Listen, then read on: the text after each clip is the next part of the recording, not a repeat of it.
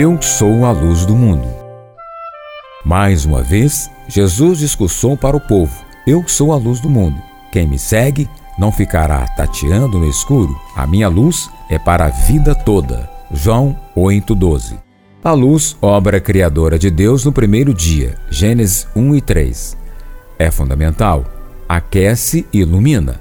Jesus é a luz neste momento original, a condição para o início da vida e energia para a continuação da vida. Compare isso com João 1, de 1 a 9. Ó luz agradável, ó graça do rosto de Deus Pai, que se veste de esplendor eterno, celeste, santo e bendito, nosso Salvador Jesus Cristo, alegre em tua aparição.